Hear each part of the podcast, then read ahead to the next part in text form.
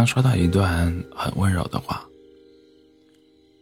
生气了就跟我说，我向你解释和道歉，别放在心里。抱一抱能解决的事，就别和我冷战，别难过一晚上。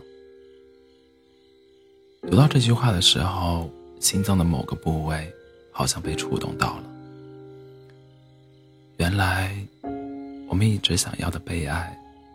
不过就是对方时时刻刻把你放心上的安全感。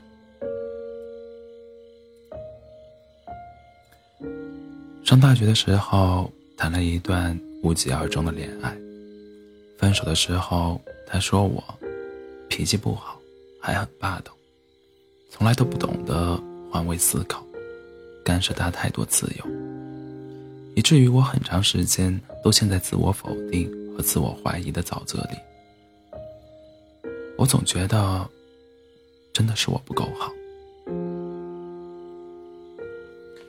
有一天，我照镜子，看到面容憔悴、目光里满是自卑的自己，吓了一跳。原来，一段糟糕、不被爱的感感情，真的会在一定程度上摧毁一个人。有次我们面对面吃饭，他微信消息不断响起，当时就觉得。有猫腻，于是对他说：“你把手机给我看看。”一开始，我以为他开玩笑。我伸手过去拿手机的时候，他很故意的举高。但当我起身要夺回来的时夺过来的时候，他突然脸色大变，始终不肯不肯给我。他手机里到底藏着和谁的聊天内容，我已经毫无兴趣。但现在想起，我依稀记得他那冷漠的脸。隔着饭的雾气，我们对峙了五分钟。分手后的某天晚上，和朋友出去喝酒，不知不觉半瓶下肚。后来回忆起这件事，我朋友对我说：“你那天哭着问我，我是不是真的很差劲？不然的话，为什么可以轻易被他随便？”对待，即便他一直安慰我说你很好，但心里的创伤也难被抚平。我们在一起的时间里，两次生日他都没记住过。我生理期不能喝冰水，他总是一脸不屑的递过来。每次约会，也总是我等他。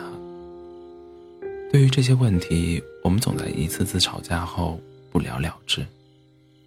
很长一段时间，我都觉得自己再也没有爱别人的能力了，于是越发将自己的心包裹起来，不让任何人靠近。记得舒淇在一个电影里说过这样一段话：“我就是死要面子，自尊心特别的重。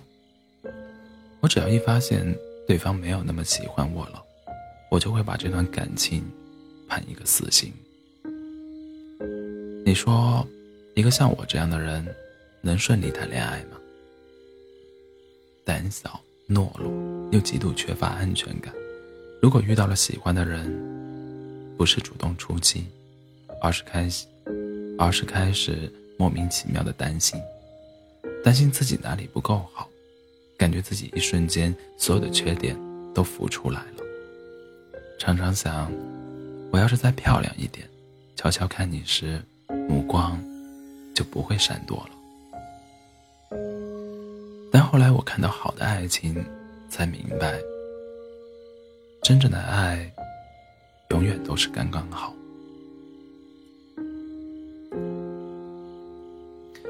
我身边一个朋友长得微微胖，没谈恋爱之前些许自卑，也经常在我们面前说，他如果可以再瘦一点点就好了。后来他遇到的这个男孩，随时随地都会把我女朋友真可爱挂在嘴边。每次出来一块吃饭，他总是体贴的帮他夹好菜。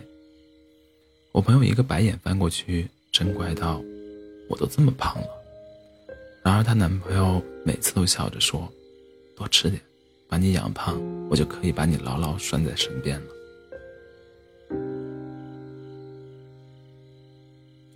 同行的伙伴每次都会被他俩喂一嘴的狗粮，但也发自内心为他们感到开心。你知道的，爱一个人，眼神是骗不了人的。毕业后有一次我们在街上遇到，他整个人比过去好看了很多，也自信了很多，还是微微胖的身材。牵他左手的仍然是之前那个口口声声要把她喂胖的人。她男朋友去买饮料的时间，我们闲聊了几句。他眼神的爱意，神采飞扬。他说：“他这个人真的太粘人了，什么鸡毛蒜皮的小事都要和我说，我都快听烦了。”当男生拿着水朝我们跑过来的时候，他突然，他突然。一脸认真的说道：“我真的很感谢他，是他一直牵着我，带我向前，让我自信，并且勇敢。一个爱你的最高表现，从来不是说了多少漂亮话，送了多少贵重的礼物。虽然那些可快乐也都是真的，但他们永远只是一时的。只有那种主动的。”真情实意的偏向、偏爱与包容，即使你不问，但也想把一天的行程告诉你。一有空闲，就想用全部的时间将你紧紧包围。